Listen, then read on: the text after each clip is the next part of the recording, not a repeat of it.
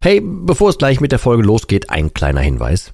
Ich lade dich herzlich zu meinem kostenlosen und brandneuen Webinar ein, wie du die Alkoholsucht dauerhaft hinter dir lässt. Es ist vollgepackt mit Einblicken, persönlichen Geschichten und praktischen Tipps, wie du diesen blöden Alk endlich dauerhaft hinter dir lassen kannst. Ohne Verzicht und ohne ständige Rückfälle. Melde dich gern kostenlos an unter www.drymind.de slash Webinar und such dir einen für dich passenden Termin aus. www.drymind.de slash Webinar und ich freue mich, dich dort zu sehen. Und jetzt viel Spaß mit der Folge.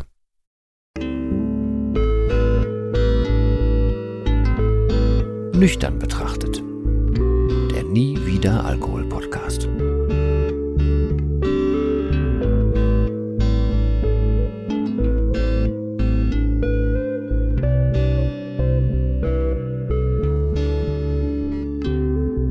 Ja moin und herzlich willkommen zu einer weiteren Folge von Nüchtern betrachtet slash einem neuen Video. Auch hier herzlich willkommen.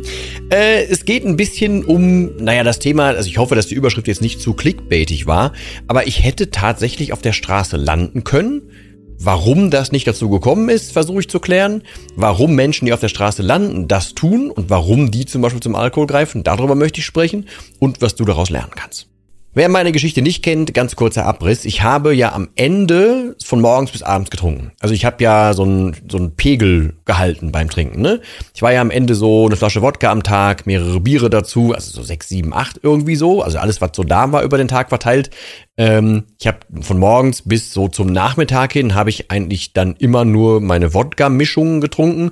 Dann irgendwann fing so das mit dem Bier an und dann kamen so Schnäpse dazu. Also wenn ich mir mal so Klopfer leisten konnte, wenn noch irgendwo ein billiger Besten Geneva dabei war, irgendwie solche Sachen. Sowas habe ich ja dann getrunken.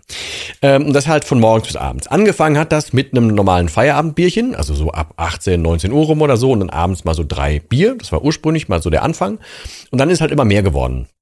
Und durch verschiedenste Dinge, also durch Proben, Bandproben damals, kam die Benchmark irgendwann, ab 17 Uhr kann ich trinken. Dann irgendwann am Wochenende, oh, ab 14 Uhr kann ich trinken. Und dann irgendwann, äh, zum Beispiel übers Tennis, sowas wie ab 10 Uhr morgens kann ich trinken oder schon mal um 9 Uhr morgens kann ich trinken, weil ist normal. Und ich habe das immer weiter, naja, mir durchgehen lassen, die Uhrzeiten, die immer früher waren. Ähm, das heißt, ich habe irgendwann nach und nach rund um die Uhr getrunken. Dahinter steckt, dass ich mein Leben ja so vor die Wand gefahren habe, dass ich immer mehr trinken musste und immer mehr in diesem Stadium des Betrunkenseins drin bleiben musste, weil so konnte ich ja effektiver die Welt verdrängen und nicht so die Realität akzeptieren. Wenn man sich jetzt so einen klassischen Menschen vorstellt, der auf einer Parkbank lebt, beziehungsweise der irgendwie kein, kein Haus mehr hat, kein Heim, der nächste auf der Straße leben muss und so weiter, der auch trinkt, dann tut der das ja meistens auch, um seine Situation auszuhalten. Also zum Beispiel im Winter die Kälte besser auszuhalten, weil man was getrunken hat. Oder die Angst davor, auf der Straße zu schlafen. Oder die Angst, dass du nachts überfallen werden könntest. Oder was auch immer. Das macht man ja dann, um die Situation, die um sich einen rum ergibt, irgendwie besser aushalten zu können. Und das ist ein Ding, meine Situation, Lebenssituation war ja so, ich habe die nicht anders ausgehalten, außer zu trinken. Und viele Menschen tun das genauso mit entweder kleineren Lebenssituationen oder ganz großen Lebenssituationen. Aber wenn du zum Beispiel trinkst wegen Entspannung, wegen Sorgen vergessen und so weiter, ist das so eine Vorstufe davon. Aber ich hoffe, du verstehst, worauf ich hinaus will. Ich habe mich damals mit Hängen und Würgen irgendwie gehalten und konnte diese Wohnung halten. Ich bin nie zum Staat gerannt, habe gesagt, ey, ich brauche mal Wohnunggeld oder ich brauche hier äh, Arbeitslosengeld oder so.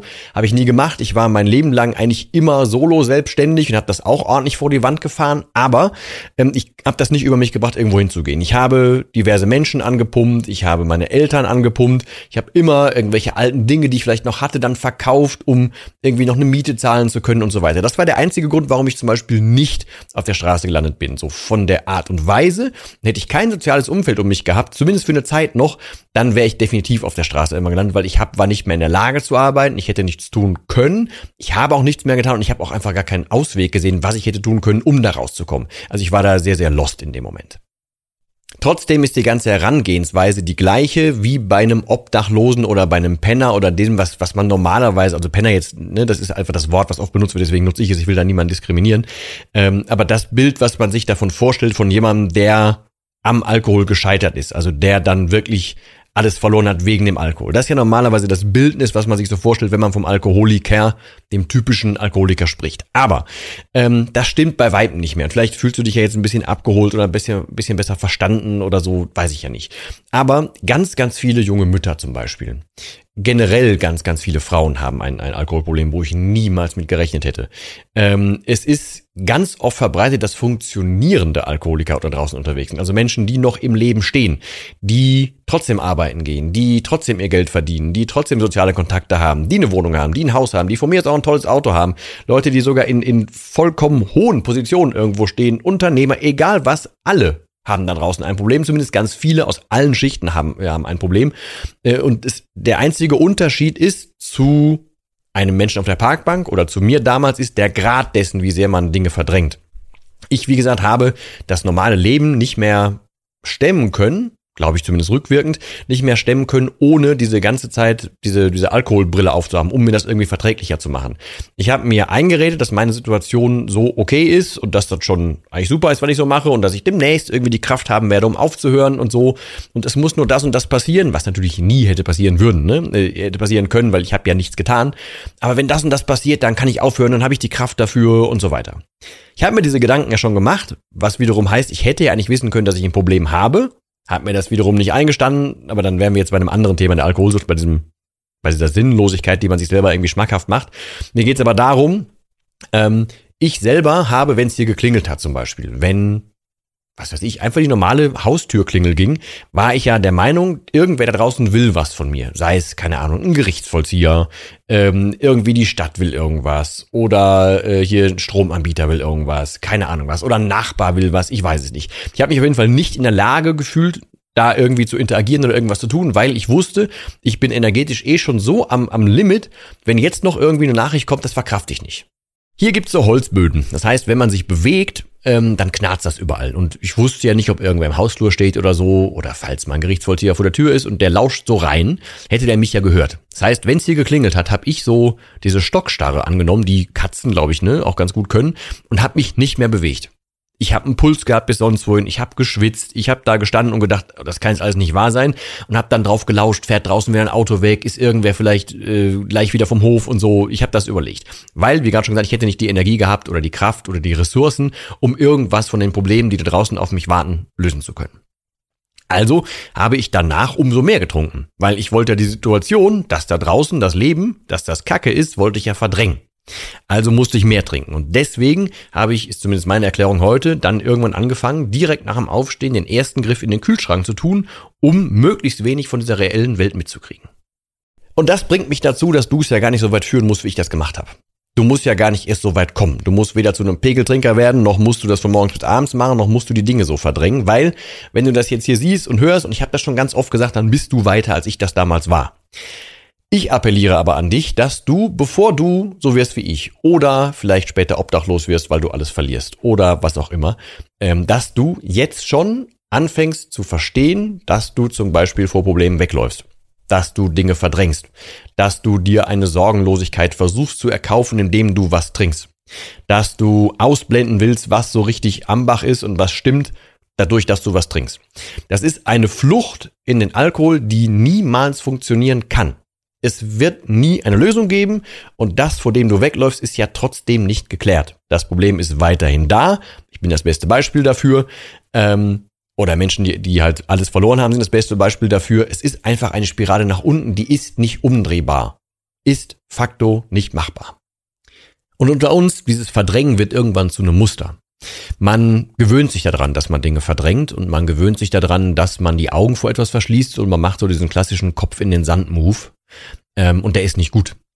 Ich möchte sogar dazu appellieren, ich habe dann, als ich irgendwann wieder, so wie ich es nenne, am Leben teilgenommen habe, habe ich dann irgendwann mal den Hörer in die Hand genommen und habe dann sogar bei einem Gerichtsvollzieher mal angerufen und habe gesagt, boah, ich habe hier das und das Problem, ich versuche gerade wieder auf die Beine zu kommen, ich habe ja aber das und das Problem, was machen wir denn da? Und dann habe ich gemerkt, da sitzen Menschen und die haben dann ganz normal mit mir geredet, die haben dann eine Lösung mit mir erarbeitet und ich habe mich jahrelang davor versteckt, überhaupt mit irgendwem zu reden, mich überhaupt darum zu kümmern, weil ich hatte Angst davor. Ich wusste nicht, was kommt. Ich habe es aber nie probiert. Und so habe ich das mit dem Aufhören genauso gemacht. Vielleicht fühlst du dich auch hier ertappt. Ich habe immer gedacht, ey, ich schaffe das mit dem Aufhören nicht. Ich kann nicht aufhören. Ich habe Angst vor den Entzugserscheinungen. Ich traue mir das Leben nüchtern nicht zu. Was auch immer davon zu, äh, zutrifft für dich. Für mich war es beides. Ich hatte so eine Angst davor, die aber rückwirkend unbegründet war, weil ich es ja nie probiert habe. Ich habe mir dieses Schreckensgespenst quasi im Kopf groß gemacht, habe aber nie wirklich irgendwie an einer Lösung gearbeitet. Und das meine ich damit, wenn du weiter bist, als ich das damals war, weil du beschäftigst dich damit. Ich habe das nie getan. Ich habe alles verdrängt. Ich hatte den Kopf sehr, sehr tief im Sand. Du bist scheinbar schon ein bisschen weiter. Also, wie gerade schon gesagt, auch dieses Klären von Dingen kann verdammt lukrativ sein für dich, kann sehr, sehr entspannend wirken für dich und ist eine tatsächliche Entspannung. Ich bringe das Beispiel immer wieder, wenn du Al äh, im Alkohol sowas wie eine Entspannung suchst. Also du willst irgendwie dieses typische Gefühl von, Achtung, Triggerwarnung, zwei Gläser getrunken und so ein bisschen Leichtigkeit, vermeintliche Leichtigkeit tritt ein. Wenn du dieses Gefühl suchst, weil du dann weniger Sorgen verspürst in dem Moment, dann ist das eine Krux. Das stimmt so nicht. Du verdrängst nur, was tatsächlich dich eigentlich bedrängt und du redest dir ein, es wäre eine Entspannung eine Entspanntheit. Aber aus meiner heutigen Sicht möchte ich dir entgegenrufen, wenn ich kann, irgendwie ähm, eine wirkliche Entspannung tritt dann ein, wenn Dinge geregelt sind. Wenn du weißt, wie es real ist, wenn du nicht noch irgendwelche bösen Erwartungen hinter irgendwas vermuten musst, dann kannst du entspannt sein. Alles andere ist so eine Fake-Entspannung. Keine echte und nichts, was dich wirklich in Ruhe lässt, sondern der Alkohol sagt dir nur, ey, komm, wir können so ein bisschen entspannen hier. Du vergisst aber völlig dabei, dass das in einer Abhängigkeit allein schon psychologisch zum Alkohol führt, weil du irgendwann verlernst selber, wie Entspannung geht oder wie sich das anfühlt oder so. Du weißt gar nicht mehr, wie das geht, weil du weißt ja eigentlich, dass der Berg von Problemen trotzdem da ist, vor denen du dich aber nur versteckst. Bevor also irgendwer so weit kommen muss, wie ich das äh, getan habe, oder bevor irgendwer nachher hier obdachlos werden muss, weil das Leben komplett vor die Wand gefahren ist, nimm bitte jeden Appell, den ich dir gebe, hör dir sämtliche Podcast-Folgen von mir aus gerne an, probier das, das Dry Mind Programm in Ruhe kostenlos aus, lies die E-Books, die es gratis gibt, lies mein normales Buch und versuch einfach mich als abschreckendes Beispiel bitte zu nehmen, damit du die gleichen Fehler nicht auch machen musst. Weil, wenn ich eins sagen kann, aus hunderten Gesprächen mit Menschen und mit hunderten verschiedenen Menschen, ähm, es ist eine Spirale, die immer nach unten geht und es gibt Muster. Und diese Muster sind sehr, sehr allgemeingültig. Ähm, und ich würde, wenn wir beide uns unterhalten würden, mit Sicherheit irgendwo einen Punkt finden, wo ich sage, jo, das machst du, ne? Okay, dann wirst du bald das machen. Und es wird zu 99 Prozent stimmen, weil die psychologische Schraube dahinter immer die gleiche ist. Und deswegen versuche ich Grund Elemente wie eben das Verständnis davon, dass du dich bitte nicht verstecken sollst, rüberzubringen, weil das dich eher zum Ziel führt. Deswegen, ich hoffe, es war ein bisschen ein Denkanstoß, es war ein bisschen ein Aufrütteln. Ähm, wenn du Fragen hast, wenn du die Testversion vom Dramind-Programm machen willst, bitte einfach testen. Wenn du dich ein bisschen testen willst, ob du vielleicht ein Problem hast, ich blende jetzt hier so einen kleinen Fragebogen ein, beziehungsweise der im Podcast ist der auch einfach ähm, unten drunter benannt. Ähm, den findest du, also ich haus in die Show Notes, weil sonst ich rede meistens zu schnell, damit jemand die Domain irgendwie unterkriegt oder so. Einfach in die Show Notes gucken, da ist ein gratis, da passiert nichts weiter, ein gratis äh, Fragebogen, ein kurzer Fragebogen, damit du dich einsortieren kannst, ist damit drin. Alles weitere findest du eh in den Show Notes oder in den, in den, ähm, in den wie heißen die denn, Videobeschreibungen. Wenn du auf äh, Videoform hier, also bei YouTube zum Beispiel, irgendwie was dazu sagen willst, bitte in die Kommentare. Ich versuche möglichst viel zu beantworten. Ich schaffe das nicht immer, aber ich versuche es und ich freue mich über jeden Einzelnen.